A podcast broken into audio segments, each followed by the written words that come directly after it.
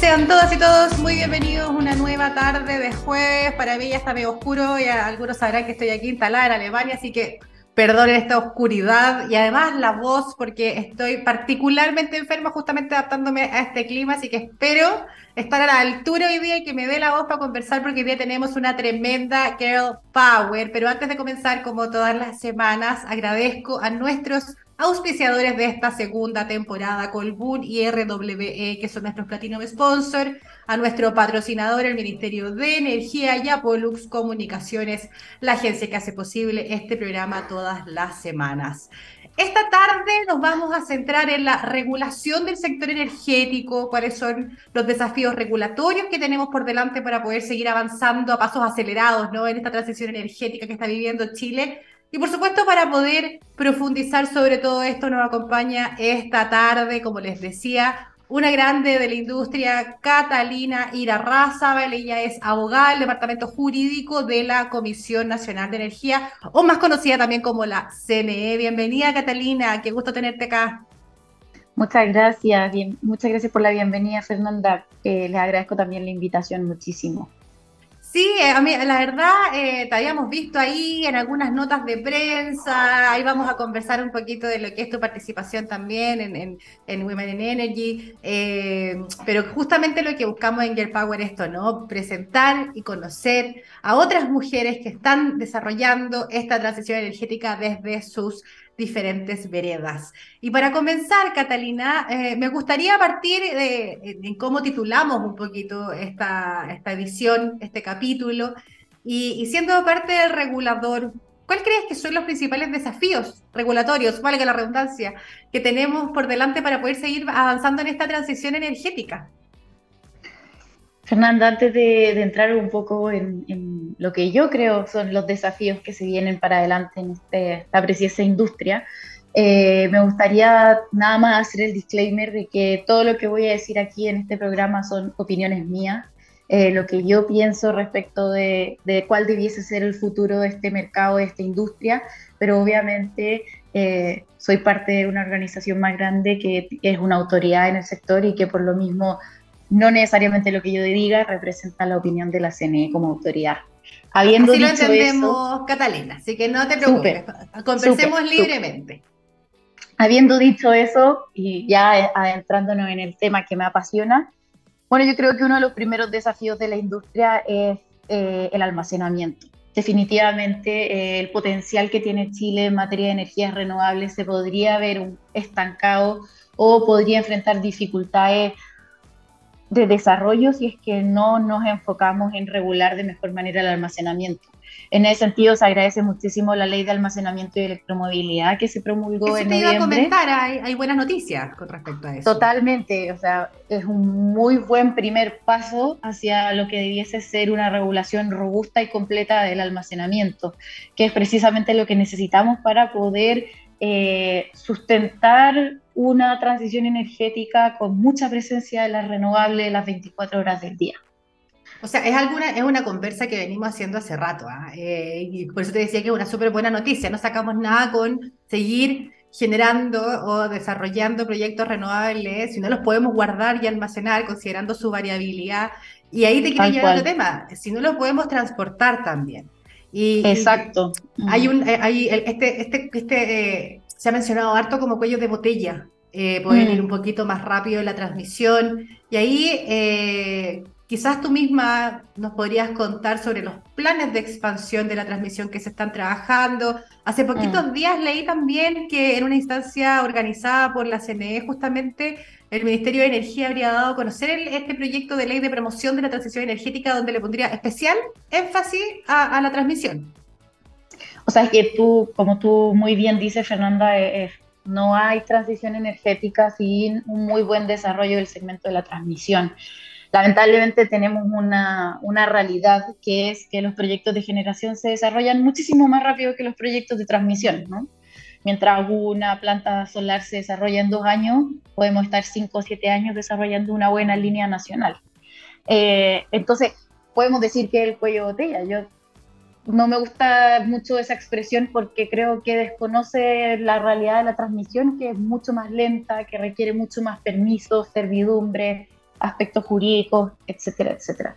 yo creo que yo creo que se habla de cuello de botella y un poco de la crítica es que pensando en eso, la idea es tratar de acelerar un poquito más esa planificación, ¿no? Eh, entendiendo que eh, eh, tuvimos este periodo de boom renovable mm, y, mm. donde se topó, se toparon con esta, este nuevo escenario donde, claro, hay que meterle chala, digamos, pero ya hay una realidad andando. Yo creo que a eso apunta a cuando se refiere a cuello de botella. Sí, estoy de acuerdo y en el sentido pongámosle el nombre que le pongamos, creo que es importante tomar medidas regulatorias para, en el fondo, acelerar o hacer todo lo posible por acelerar y encontrar la generación con la transmisión. Eh, respecto a los planes de expansión de la transmisión, bueno, actualmente la Comisión se encuentra elaborando el plan de expansión correspondiente al año 2022. Eh, el subdepartamento, el departamento eléctrico y el jurídico pues, se están, están elaborando lo que es el informe técnico preliminar que debiese emitirse a fines de este año o a principios del próximo. Ah, y una vez ya con ese informe técnico preliminar, eh, todos los interesados van a poder realizar sus observaciones, luego se emite el informe técnico final, después se pueden presentar discrepancias y luego se emite el informe técnico definitivo ya a mediados del próximo año, ojalá. Bueno, y hay información relevante entonces para que tomen nota, quienes nos están escuchando, quienes nos están viendo. Aprovecho de hacer el guiño hace rato que nos avisaba que nos siguen por redes sociales, puede citarnos con el hashtag somos Girl Power para que nos puedan acompañar esta tarde con eh, Catalina, que además me encanta porque como es abogada tiene este lenguaje legal que a mí me, fascina, este disclaimer también inicial, súper ad hoc, así que eh, me encanta porque vamos conociendo distintos perfiles también. Oye, Catalina, y bueno, ya hablamos de almacenamiento, eh, hablamos de lo que es transmisión, pero para la transición también, independiente de que vaya más rápido, que es una, una, un área, digamos, que está caminando un poquito más eh, fluido, igual tenemos que seguir apoyando el desarrollo de las renovables y en ese sentido las licitaciones de suministro eléctrico son clave. Mm. Eh, y ahí quería, por supuesto, hacerte eh, una pregunta. Las últimas licitaciones que se realizaron fueron, eh, tuvieron varias críticas, eh, mm. considerando que hubo espacios que quedaron desiertos, entre otras mm. cosas, ¿no?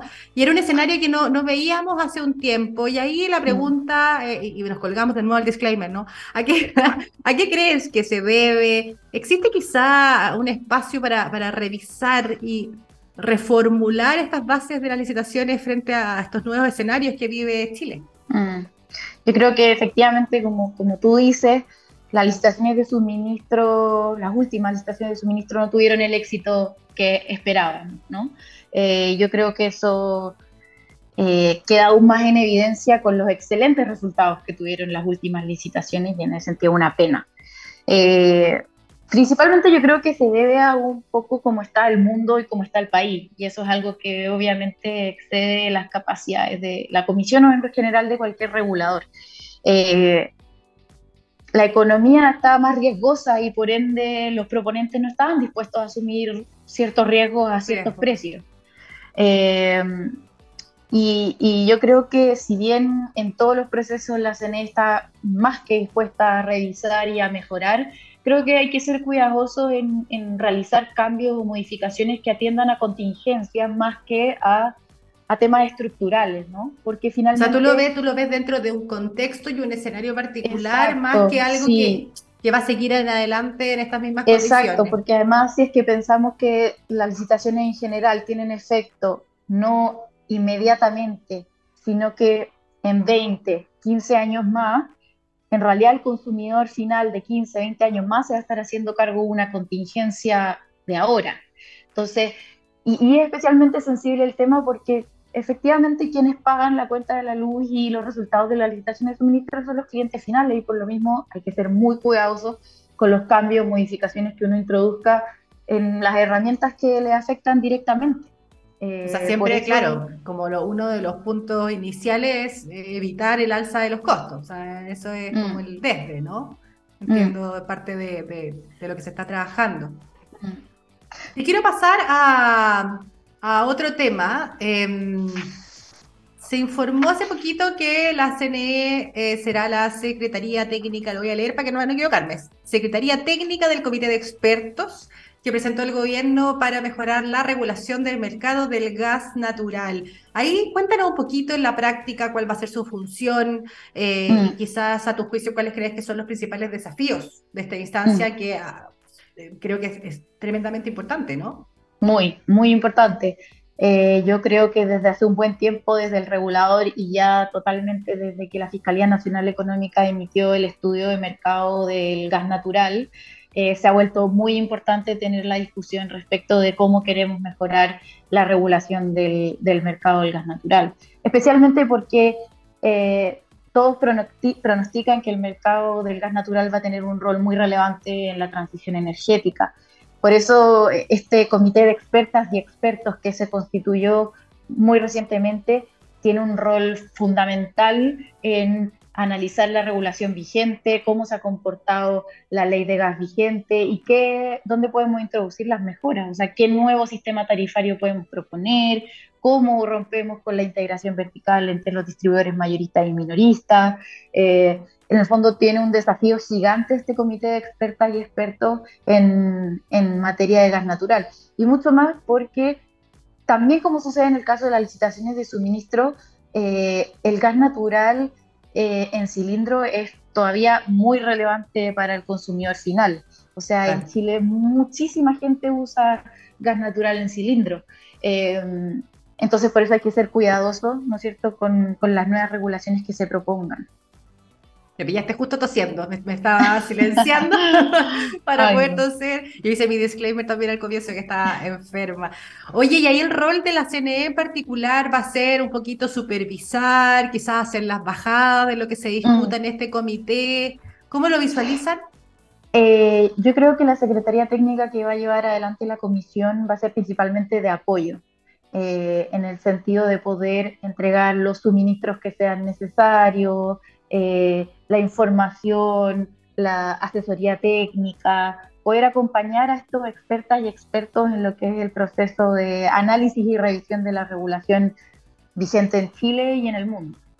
Oye, y está pensado eh, quizás espacios colaborativos, me imagino presentaciones como de distintas áreas interesadas de la industria o Efectivamente, esa es la idea en el fondo, que la comisión y obviamente cualquier otro el Ministerio, el Ministerio de Energía o el Ministerio de Economía puedan proponer eh, la presentación de expertos en el tema, sean nacionales o internacionales, o eh, análisis que ha hecho la propia Comisión Nacional de Energía de los últimos chequeos de rentabilidad, por ejemplo.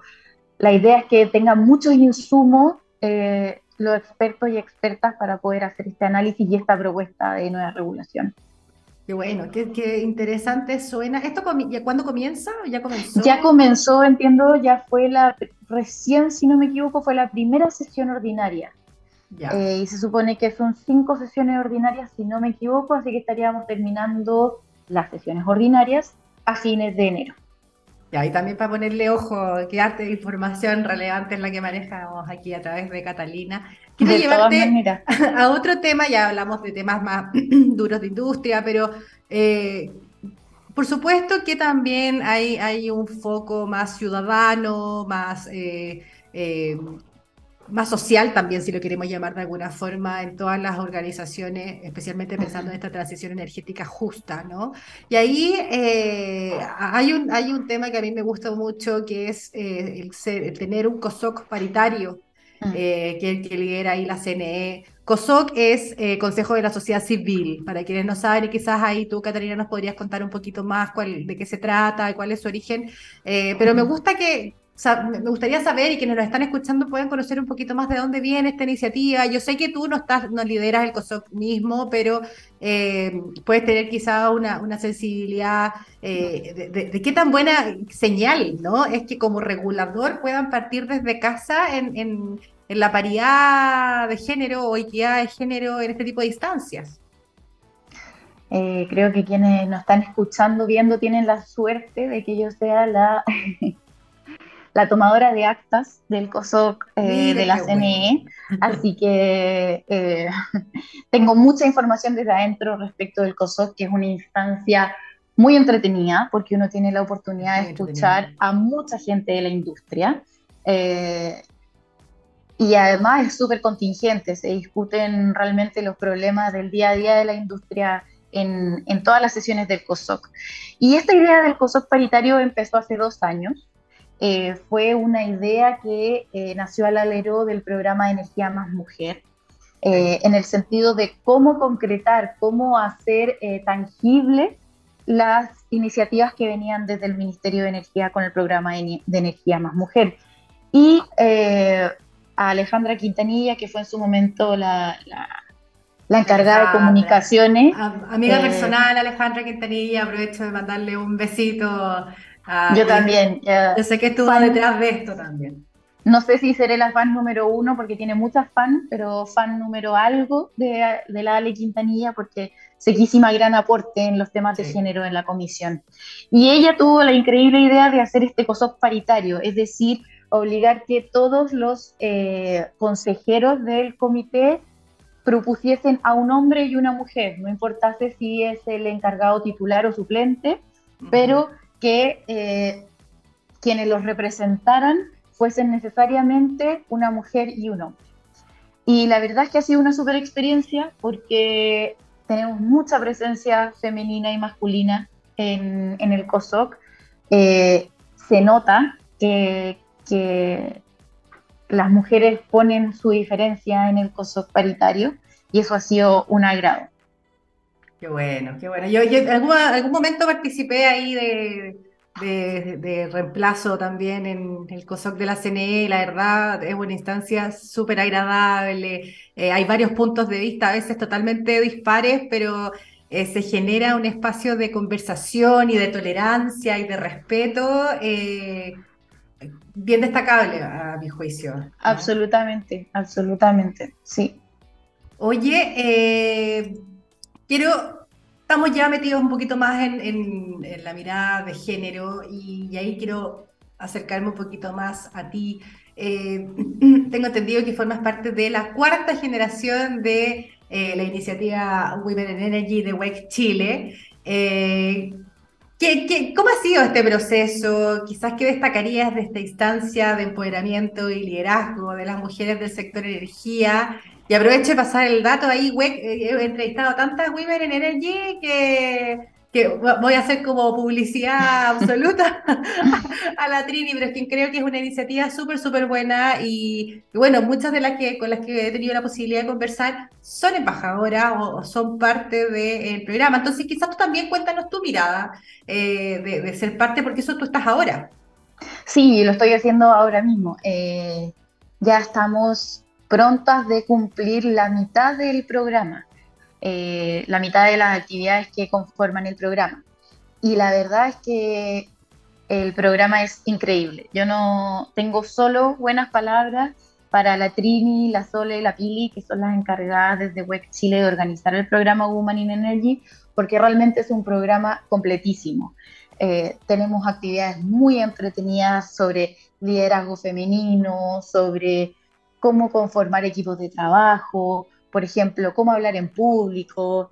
Eh, en ese sentido, eh, atiende a todas las necesidades que pudiese tener una persona para eh, alcanzar posiciones de liderazgo y entregar estas herramientas a, a, las mujeres que en el caso de la industria energética están en una posición de desventaja en comparación con los hombres. y en ese sentido yo he conocido un montón de mujeres increíbles en el programa tanto como participantes del programa, como tú bien dijiste, como embajadoras.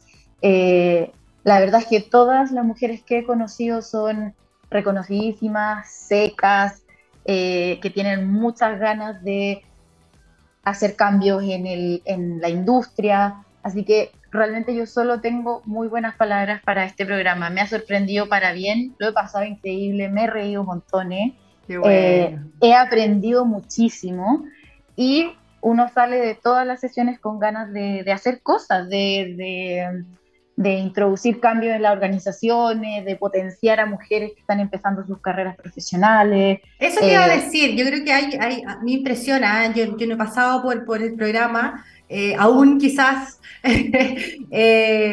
pero siento que, claro, hay un espacio también de, de, ser gestor de cambio, ¿no? Porque por un lado eh, ayuda a formar, ayuda a generar habilidades propias para poder enfrentar mejor los escenarios, este escenario un poquito más que estamos tratando de equilibrar todavía de la mm. industria energética que sigue siendo masculinizada.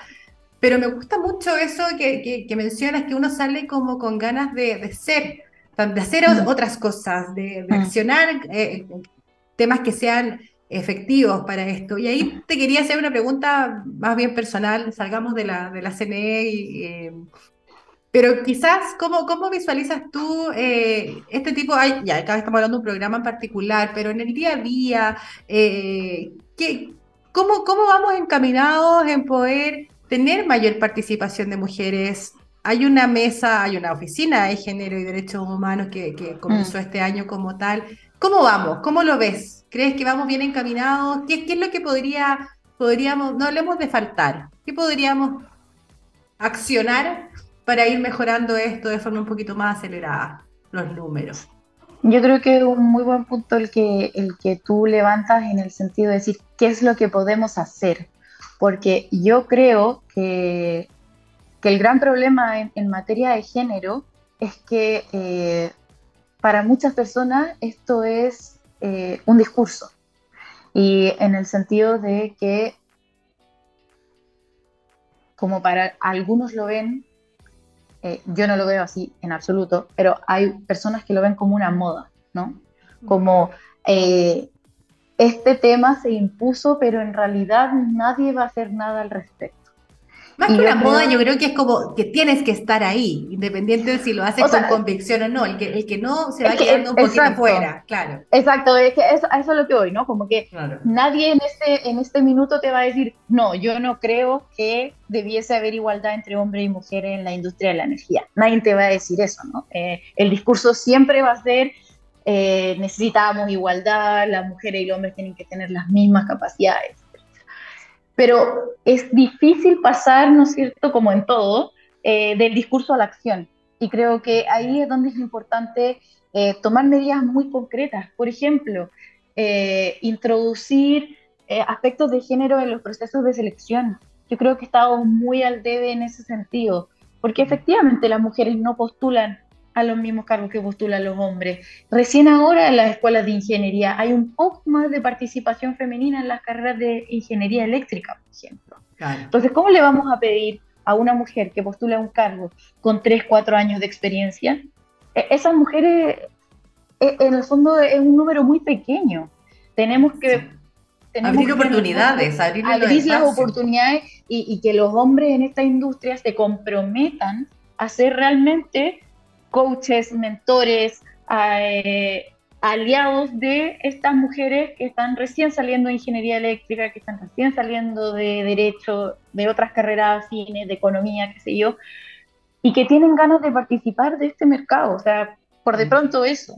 Em, Oye, nos quedan re, poco, re pocos minutitos, pero yo siempre trato de conocer un poquito más a nuestras entrevistadas. Y ahí quiero hablar de, Catalina, ¿no? Eh, quizás contarnos cómo llegaste o cómo fue tu acercamiento con esta industria que, es tremendamente vertiginosa, pero mm. quienes estamos aquí de alguna forma nos va cautivando y nos vamos quedando. Eh, mm. ¿cómo, cuál, cuál, es tu historia en, esta, en, esta, en este lugar en la CNE, que además está ahí en el regulador, que no es menor? No, claro. Eh, bueno, muy chistoso, porque yo donde voy, o típico uno está en la peluquería, o te subí al taxi, o qué sé yo, y te dicen, bueno, ¿y tú qué haces? Yo, la respuesta fácil, ¿no? Soy abogada, ah, qué lindo, qué bueno. ¿Y de qué área? Y ahí a mí se me empieza a caer el mundo, porque yo no quiero ponerme a explicar, y como es demasiado difícil, no es que no quiera, me encantaría explicarle a la gente lo que hago todo el día, pero le digo, no, yo me dedico al derecho eléctrico y la gente se pone a hacer otra cosa, mira para el lado, como que, mmm, ¿qué onda esta niña? Eh, y entonces es para mostrarte que incluso entre los abogados el derecho eléctrico es algo medio como una excentricidad. Eh, nadie, eh, hay muy pocos abogados que se dedican así. Pero eso es porque es muy difícil desde la mirada. Yo creo que porque es muy técnico. claro. Porque es muy técnico. En el fondo, a veces la perspectiva jurídica se pierde en la perspectiva técnica. Y por eso a muchos abogados puede ser que no les llame tanto la atención. y de hecho en la universidad, y así es como yo llegué, es un electivo el derecho eléctrico, que puedes perfectamente no tomar nunca. Eh, y obviamente, bueno, yo lo tomé porque sonaba entretenido, un poco así, con cero expectativas. Al tintín nomás, o sea, tomemos esto y veamos cómo bueno, funciona. Tengo que graduarme, hay que tomar un electivo, y no, y no caí rendida, es como amor a primera vista, así me encantó el derecho eléctrico, como que no voy a creer que hubiese algo así como tan complejo, no sé, me encantó, me encantó, me gustó muchísimo, después de eso hice mi tesis en este tema, he sido ayudante del profesor de Derecho Eléctrico de la Facultad de Derecho de la Universidad de Chile, eh, y desde ahí que no he parado, o sea, entré a un estudio de abogado después de que me titulé, eh, que si bien se dedicaba a libre competencia, veía mucho de industrias reguladas, como es la industria eléctrica, y de ahí pasé al regulador también por, por ganas de seguir especializándome en el tema.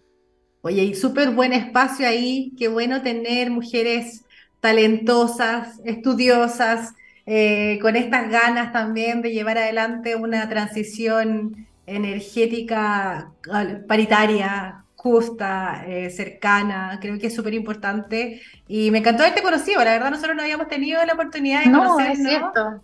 Eh, muchas gracias a ti por dar este espacio de esta oportunidad de poder conversar, de poder dar eh, a ver nuestras opiniones, que son tan importantes, ¿no? A veces las opiniones de las mujeres se diluyen entre, entre tantas otras cosas. quizás no, todavía no, no, no eres secretaria ejecutiva, que son generalmente los que se invitan a estos espacios. Exacto, sí. Pero nosotros queremos conocer a, todas las mujeres, ojalá poquito irlas visibilizando a todas, así que te lo agradezco.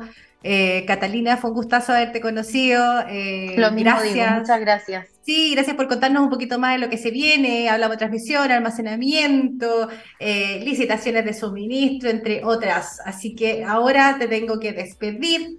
Eh, lamentablemente, yo siempre me quedo con ganas de más, pero se nos acaba el tiempo y tengo que eh, agradecer al cierre a Colpun y RW, nuestro Platinum Sponsor, al Ministerio de Energía que nos patrocina y a Pollux Comunicaciones, mi agencia que hace posible este programa todas las semanas. Que tengan una muy buena tarde, eh, una muy buena noche en mi caso.